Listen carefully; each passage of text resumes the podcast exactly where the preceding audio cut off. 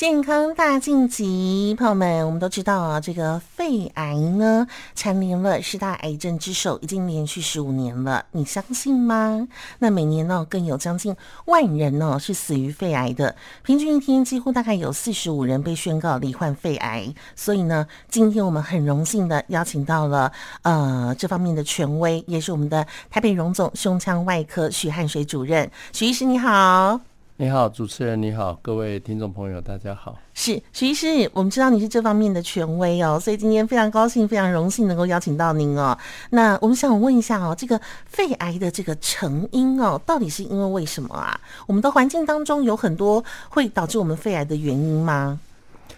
其实肺癌目前并没有一个确定的因素可以得到肺癌。我们很多病人在问说，嗯，我能不能预防肺癌？那其实没办法。嗯哼。那肺癌从最早我们知道跟抽烟有关系。是。那现在后来大家有讲到空气污染二手烟，对，还有一些三手烟，对，还有一些环境的因素。那那也有所谓的家族史的问题啊，遗传也是有的。对，遗传可能也是基因，可能也是一个可能的原因。哦，所以这个肺癌的成因的确是非常的多哦。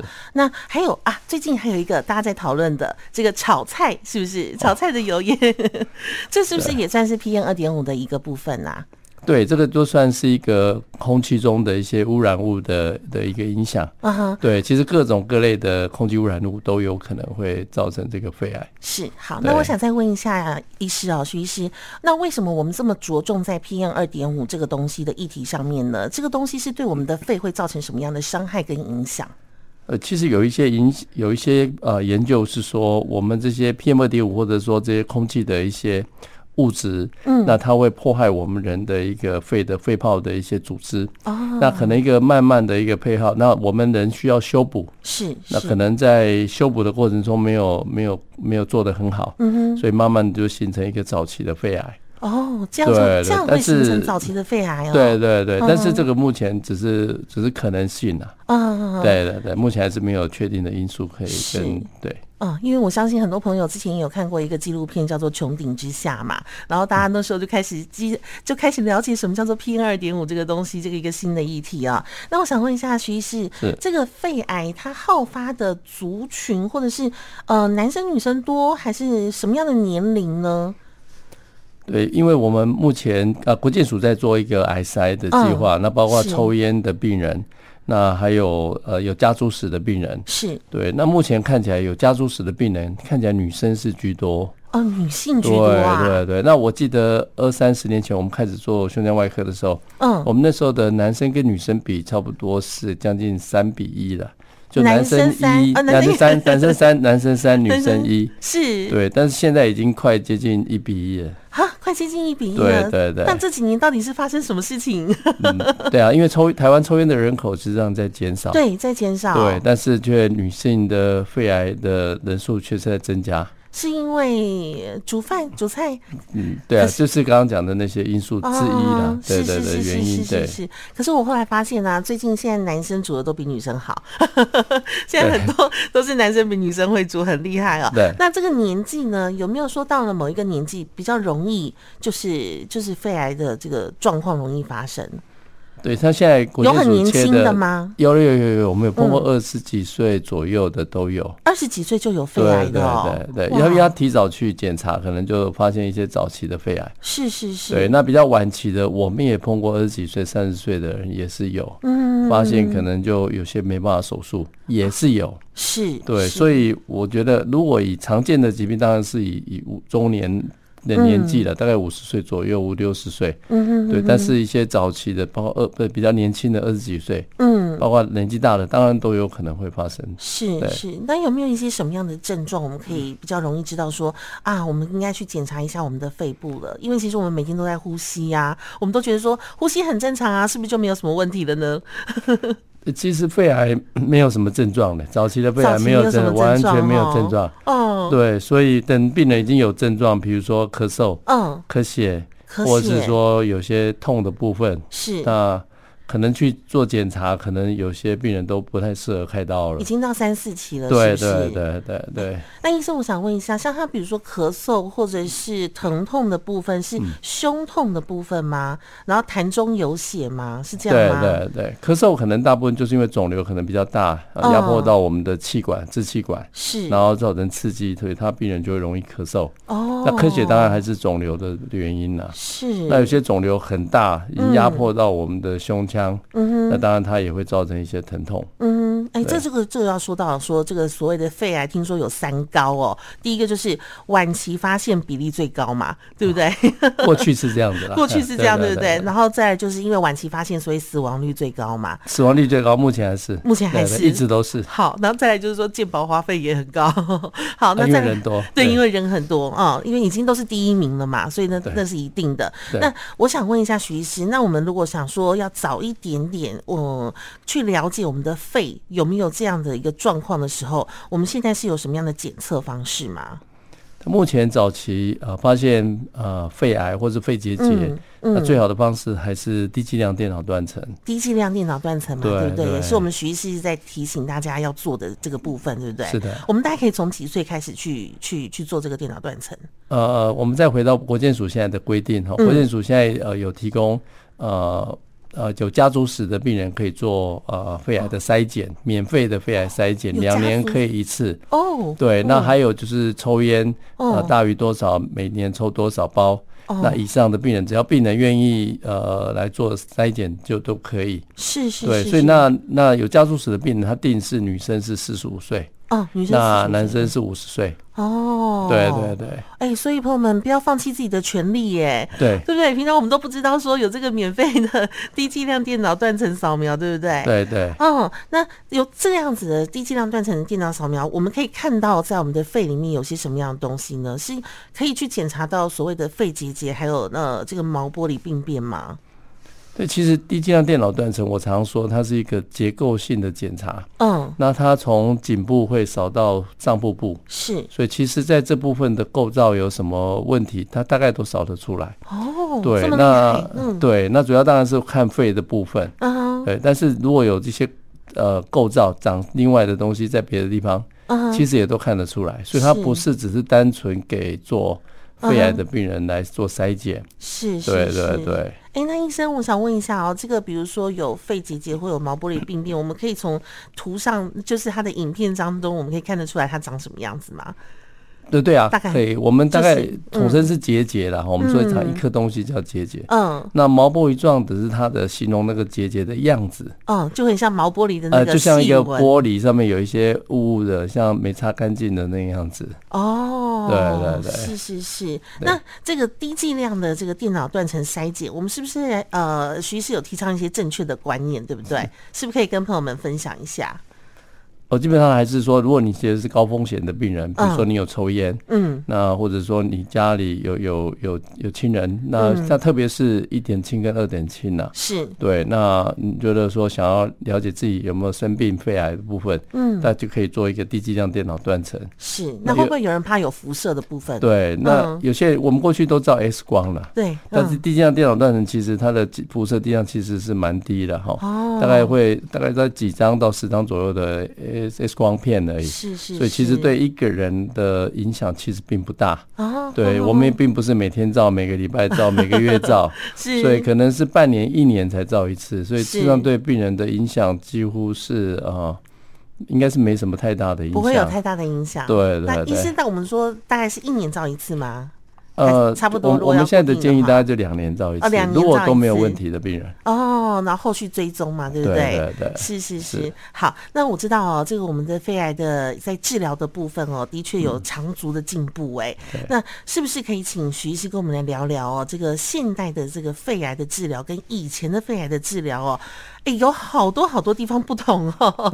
我们可不可以慢慢来讲啊？我们先从一二期开始讲好了，好不好？是。嗯，是是是。传统上肺癌的治疗还是以呃早期发现、早期治疗，嗯、那就是早期的手术切除。嗯哼，那目前还是嗯，嗯，就是有发现早期的肺癌，我们都建议病人能够呃积极的处理，包括开刀。嗯，对。那当然有些呃有些病人不幸一开发现就第三、第四期。哦。那过去传统上就是做化疗，或者是所谓的电疗，就是放射治疗。是是。那过去其实就是没有很好的药，那治疗的方式也比较简单。嗯。那效果其实没有太好。嗯。那后来又慢慢发现所谓大家知道的标靶药。嗯哼。那最近又发现啊、呃，免疫治疗的药物。哦。对，那这些药物都可以来辅助我们的。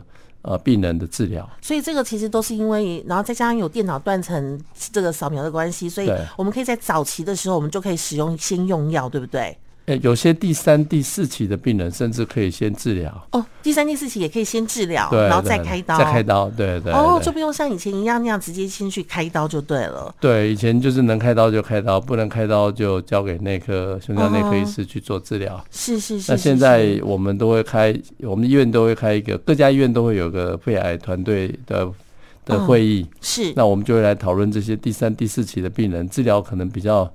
有多方面的治疗，那我们就来看适合病人有哪些治疗。哇，对，好，所以这个那第一期、第二期，我们通常在治疗的时候，我们会是以用药为主吗？开刀啊，开刀，还是也是还是也是以开刀为主？还是以开刀为主？那我真的很想问一个，就是因为因为因为没有经历过，所以不知道的问题哦。就是如果切除像切除肺叶这个部分的话，是会影响到他的呼吸吗？就是如果要在就是切完以后术后会影响呼吸的问题吗？不会哦，会哦，会还是会。我们的肺就是拿来我们做呼吸的功能，是，所以我们切的越多，嗯，病人一定开完刀一定会越喘，也会越喘，也会越喘。对对对，所以我们切以前传统上就切一个肺叶，嗯哼，那我们以一个左上肺叶好了，嗯，切掉大概病人会损失他呃整个肺叶的四分之一的功能，是，对，所以病人开完刀一定会喘。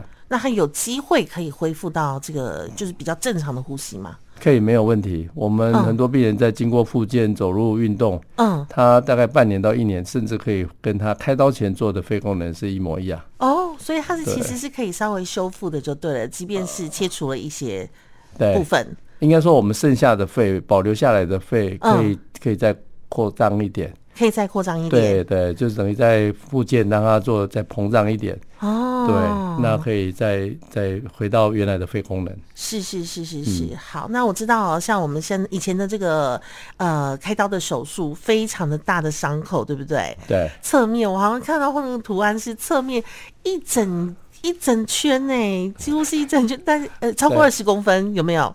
二三十公分，超过二三十公分的伤口，二三十公分，对，差不多。现在的治疗方式呢？那我们现在百分之九十五手术都是微创手术，都微创手术，只要打个洞，呃，大概一一到两个洞，或者有些有些医院可能可能三个洞了。是是。那现在单孔还是比较多了，就一个伤口。对对对。嗯，那我还有看到医生有你有提到说，有关于这个到了晚期的时候，我们还有一些所谓的冷冻疗法，这个又是什么东西？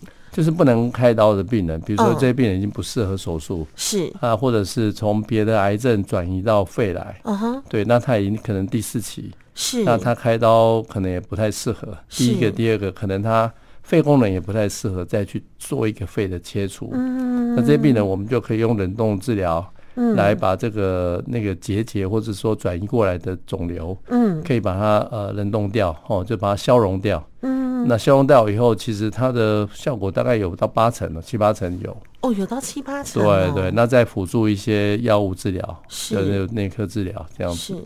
那徐医师，我想问一下哦，就是通常我们这样子，在也许这个低剂量电脑断层筛检出来以后啊，呃，什么样的状况是大到你觉得需要开刀的？是结节的大小吗？还是什么样的情形的时候？其实我们会做好检查。如果一个病人确定是结节，而且确定是肺癌，嗯，那我们就会做一个全身的扫描，了解它有没有扩散。嗯，那没有扩散，我们叫第一期。嗯，对。那如果第一期，我们基本上做一个干净的切除。嗯哼。那如果有病人有淋巴的扩散，那就看他淋巴扩散的范围。嗯。如果扩散范围不是那么大，一样是可以切除。嗯。那我们术后再补助做一些化疗。哦，或者是刚刚上次说的免呃标靶治疗或免疫治疗，是，对，那是辅助的，让他希望他不要复发，是是是，对对，所以能不能开刀的判断，除了病人的肺功能，嗯。啊，病人的肿瘤大小，嗯，还有它的扩散的范围，嗯，那当然，当然还有病人整体的一个身体的评估。哦，所以这个就是要看医生的判断就对了哦。是，呃，其实我们现在大概三四十岁的朋友，因为我觉得应该就可以开始去做一些这种低剂量电脑断层筛检的部分了，对不对？是的。那我想再问一下啊，我们的徐医师，这个如果有肺结节或者是有这个毛玻璃病变，就一定会有，就等于一定是宣告是肺癌吗？就是他未来预期。不是的，不是的、哦。对，其实呃结节很多。我们其实看一个病人在、哦、我们大家，因为我们没有真正去统计台湾只要有做电脑断层，嗯，有肺结节的病人有多少？哦、我们只要说有一颗，不管是零点一、零点二，就算肺结节。嗯哼。那其实会蛮多了，大概有一半以上的人做低剂量电脑都会看到结节，哦，都会看到结节，对对对，所以不要自己吓自己。对，有些零点一、零点二的，那比较小的，我们大概鼓励病人先追踪了。是，太小的其实不太建议开刀。嗯哼，对，那所以毛玻璃状也不等于是肺癌，也不等于是肺癌，也不等于对，所以基本上还是要经过医生的判断。哦，对，那观察或者有没有变大，我们说有没有持续变大，嗯，对，那这样子整体来考量，这个结节需不需要手术？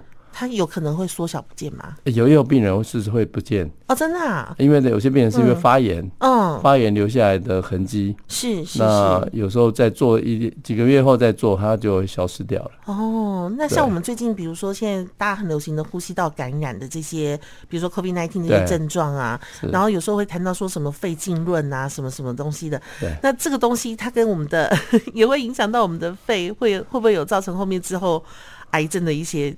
引引发或者是变化吗？对，就就像我们一开始讲的，就是癌症的原因，肺癌的原因，我们真的不太了解。是那 COVID-19 造成肺的感染，那个当然是一种发炎。嗯嗯嗯。那理论上，大部分的病人都会康复了。是是是。那少部分的病人可能会留下一些痕迹，哦，结疤啦，或者是纤维化。嗯。那当然，这个还是要经过内科医师的一个持续追踪。对对对。好。是。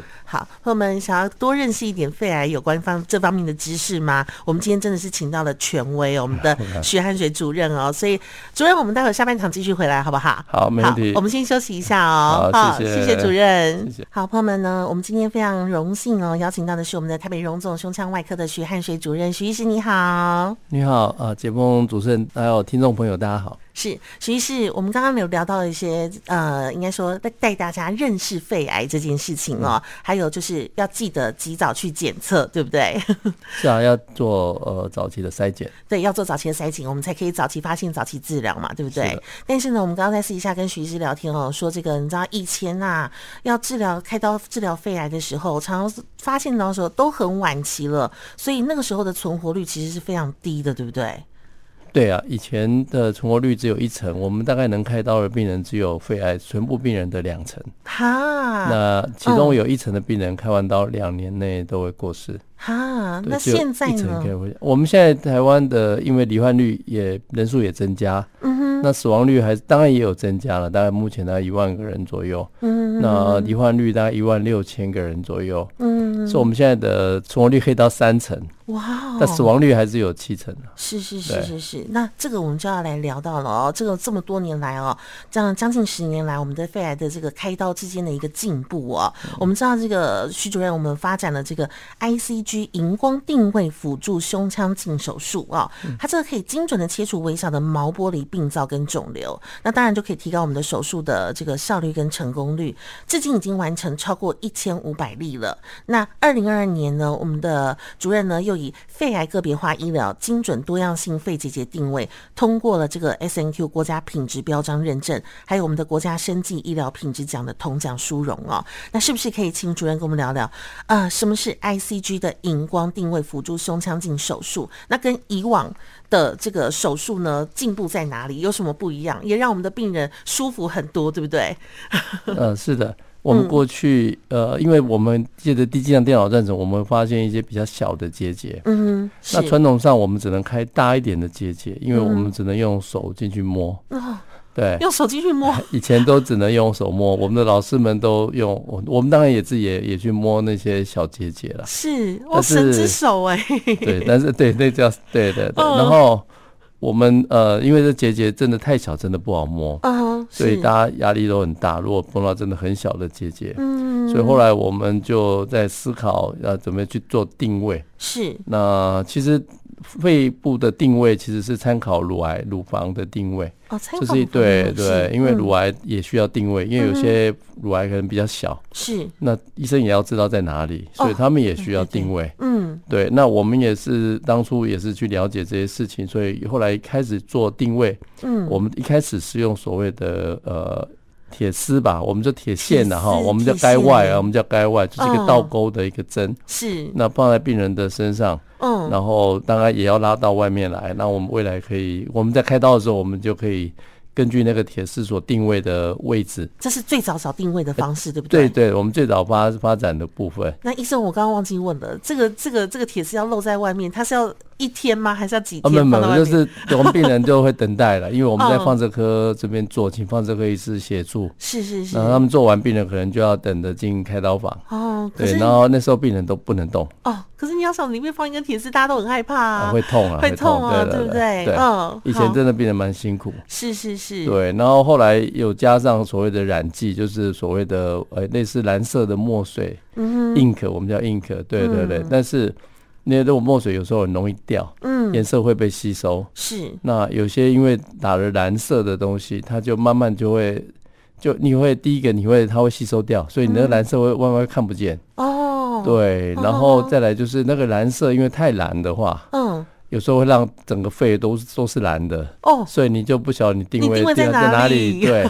然后再来就是你因为结节很小，我们把它切下来以后，嗯，因为它是蓝色的，所以有些有些特有些肿瘤就会看不到。哦，你找不到，你切下来的你又不晓得它真正在哪里，是是是，所以那那时候就觉得影响判断，嗯。那后，来，呃，我们慢慢有这样子的一个荧光的内视镜进来，嗯，所以我们那时候就想说，那用荧光来试看看，是，对，那荧光的话，因为它要需要有特殊的内视镜，嗯，那用那个内视镜看，你可以可以看到它打的荧光的染剂，哦、对，那如果你不开那个内视镜的特殊光，嗯，你就会看不到那个染剂，就会看起来就像一个肺的表面。哦，所以这样就可以看到肿瘤。刚刚医生您说的，对对对，就是我们一样可以看到那个结节。嗯，那就可以把它切除。是，那切除下来以后，我们就不用去开那个光线。嗯哼，那它就看起来就像一颗切下来的肺。是，那我们就要切开去找那个小结节，也比较容易找得到。哦，对，所以当初就就这样做看看，哎，就发现哎，其实还不错，有一些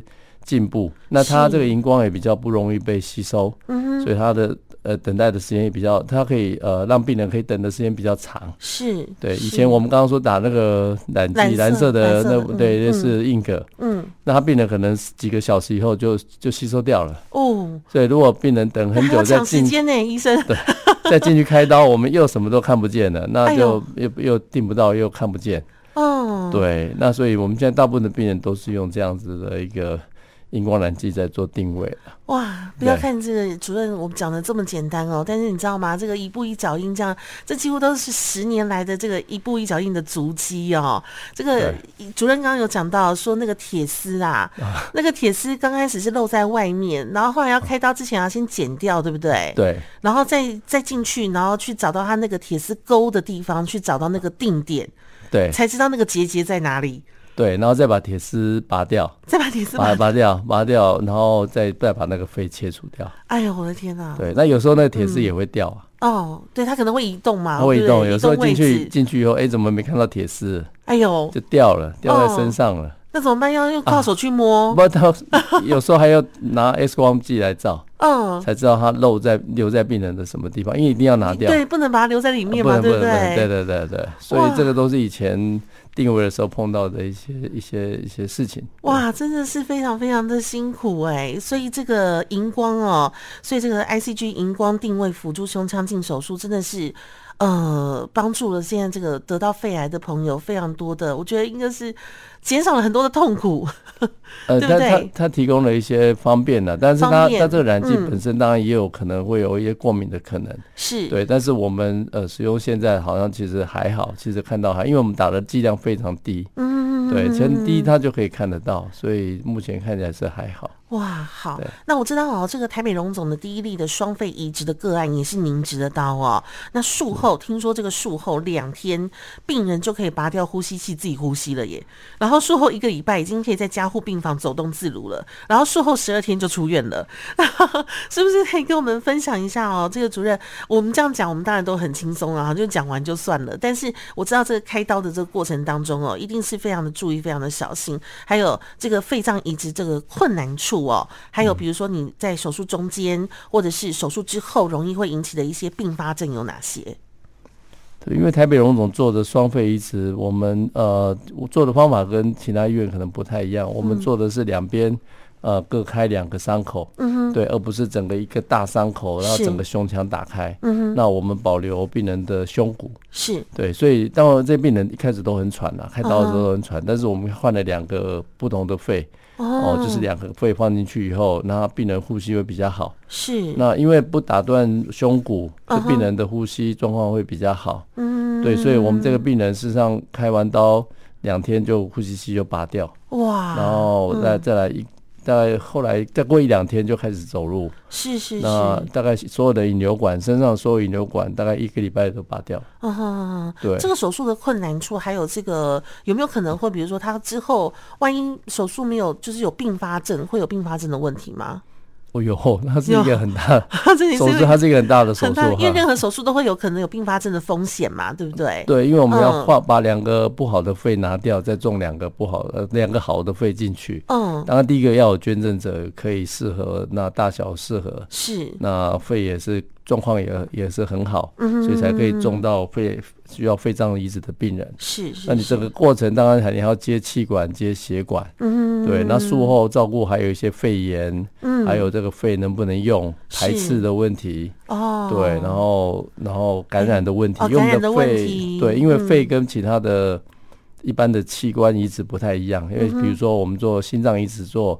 肝脏移植，它都是直接放在身体里面，嗯，那它不会跟外面的呃空气接触，嗯，但是因为我们的肺做完，嗯，它就会跟外面的空气接触，哦，马上就会吸到一般的空气，对对对，那它就会接触到一般的空气，所以我们的肺移植真的很怕感染，哦，对，然后偏偏肺移植又很容易排斥，是，因为我们的范呃面积很大，其实整个肺吸气起来其实面积很大，是是，对，所以它就很容易受到排斥。哇，对，所以他术后就需要一些呃更进一步的监测，他的一些药物浓度是，那还有感染的状况。哦，那是需要无菌室吗？因为怕会有相对了，相对干净对，要相对干净的地方，对不对？正压呼吸的地方，对对对。那想问一下主任哦，这个呃哪一些人就是这个移植是不是需要一些条件的？是不是哪一些人适合，哪些人不适合？对，目前台湾的肺脏移植在。呃，健保局规定，应该说现在的卫普应该是卫普部吧，哈、嗯，那卫普部规定是需要先送审，嗯哼，所以我们病人需要做肺脏移植，我们就会帮他留资料，嗯，然后把检查都做完，然后我们就送给卫福部去审查，嗯哼，那他如果审查通过，我们就可以放在等待名单，嗯，那等待名单里面当然就跟大家一起排队了，哈，就是你的状况好不好啊？你现在适不适合做？嗯，对，那因为我们肺偏偏又是所有的器官移植里面最不容易拿到。的捐赠的哦。的的一个器官是。啊，因为我刚刚说我们肺容易感染，对，所以很多捐赠者愿意，就是他愿意捐赠，但是可能他肺已经不适合，因为他已经感染了，哦，有败血症，那有细菌，是，那我们就不太适合拿肺来用，是是，所以要找到好一点的肺跟适合用的肺，其实不太容易，嗯，对，这个是困难的地方哦。对，好，那我想问一下哦，那医师对一般人来说啊，有没有什么样保养，就是您的病人会不会都问您说要怎么样保养我们的肺啊？比如说像术后，或者是我们一般人应该怎么保养呢？其实我我喜欢叫病人去走路了。啊，走路哦，对，刚刚医生已经都叫我去走路了，多散步是不是？对，因为当然我们不可能叫病人去跑步啊，去运动，像一般的运动员去。去呃跑步跑操场啊之类，或者是爬山，像我爬山这样子。嗯哼。对，那但是如果病人的术后一定还是只能走路了。嗯哼。因为走路可以增加病人的肺活量。哦。对，有些慢慢走也没关系嘛。慢慢走也没关系，但是要走够够多。多多多。也就是尽量啦。我们我们常说尽量走了啊，尽量走啊。我们医院又就刚好有那个病房可以去去绕去算。后来我们慢慢知道说，哎，有些病人可能大概走到哪些，他状况慢慢会改善。哦，对对对，所以也不一定要走很多，但是也不能走很少。所以我们的鼓励其实就是。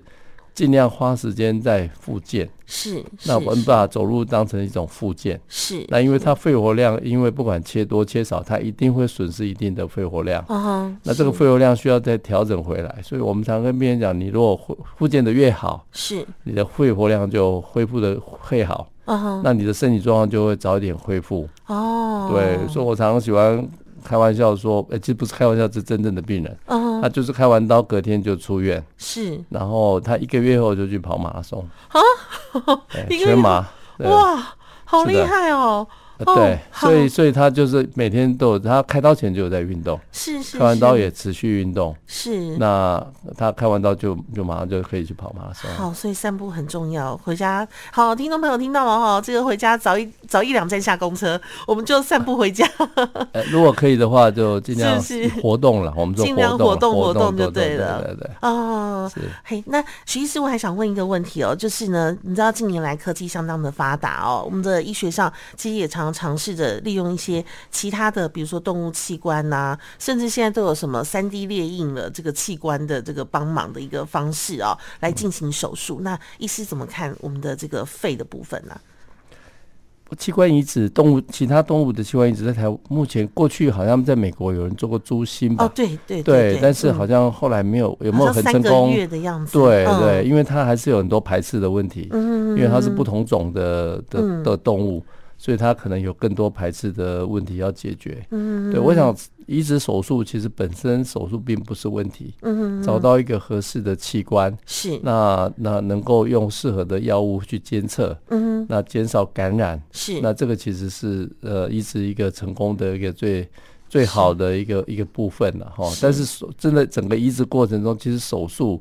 嗯，并不是那么困难的部分。嗯嗯，反正是照顾这些术后的病人，术后的这个照顾反而是比较困难，就对了。对，哦，对，那是其他器官动物，它未来，嗯，比如说刚刚说的，呃，比如说三 D，或者是未来的。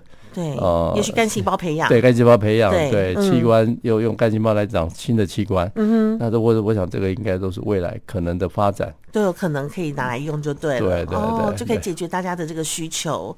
好，那还想问一个小小的问题，哎，医生，我们都知道培养一个外科医师真的是很不容易哦，尤其像是什么呃胸腔外科啊、心脏外科啊，能够当外科手术医师，我都觉得很厉害。当初你怎么会想要选择这个胸腔外科呢？因为外科当然是我们的兴趣了哈，当然是当初就你在选科的时候，有一些科适合你，有些科不适合。我想现在的年轻医生也是这样子。是。那走了外科以后，你还是要选一个科了。嗯。那因为当初台北荣总，其实台北荣总胸腔外科是是台湾胸腔外科的启蒙。是。对。然后台北荣总已经成立，大概到现在已经六十年。哦。对，那事实上台台北荣总一成立的时候就有胸腔外科，是。那我们就有老师的老师，就在那个时候就开始做胸腔外科。哦，对啊，因为荣总出来也是一个肺胸腔疾病科的医院，嗯，所以那时候有一些，比如说肺结核，嗯。那相关的肺癌的病人可以开刀，是，所以台湾台北荣总就是因为有老师的老师，比如我的老师，我们大家都可能有些胸腔外科的人知道，我们有四个老师啊，我的老师有四位。哦，对，但是我们四位老师上面还有几个老师，师祖啊，对，但是台湾其实大部分的胸腔外科医院，医院有胸腔外科的部分，嗯，没有这么多的资深的老师啊，所以那时候觉得说，哎。有这么多科，你可以学习的地方。对，然后你又可以做这么大的手术，比如说肺脏移植。嗯嗯嗯对，那也不是说都是小的手术。嗯嗯嗯所以就是过去就会想说，哎，因为你想要做一些比较大一点手术，以前胸外科伤口我们刚刚讲过，那二十到三，对对对对对。嗯。那你就觉得说，哇，大大的伤口就觉得，哎，做医生这个才外科医师才是。嗯，真的哦，厉害的外科医师，对，嗯，当然现在大部分的胸腔外科都是做微创了，是是，但是里面做的事情是一样大，哦，一样大，嗯，对，所以其实就是因为考量到我们台北荣总胸腔外科是是当时是一个启蒙，而且那时候真的做的很好，嗯嗯嗯，对，那那时候就跟着老师就加入了，就加入那个胸腔外科的行列。哇，一直到现在，一直到现在哦，然后也成为了自己，也成为了一个优秀的外科医师主任。不敢，嗯，真的好朋友们，这个肺癌哦，的确是现在的一个新国病啦。所以呢，大家还是要好好的认识一下，认识一下我们的肺，然后知道一下怎么照顾我们的肺啊，还有这个肺癌应该怎么样，有一些哪一些的处理方式啊。今天真的非常荣幸邀请到我们的台北荣总胸腔外科徐汉水主任，谢谢主任。没有，谢谢谢谢杰峰，谢谢大家，谢谢谢谢。谢谢哎。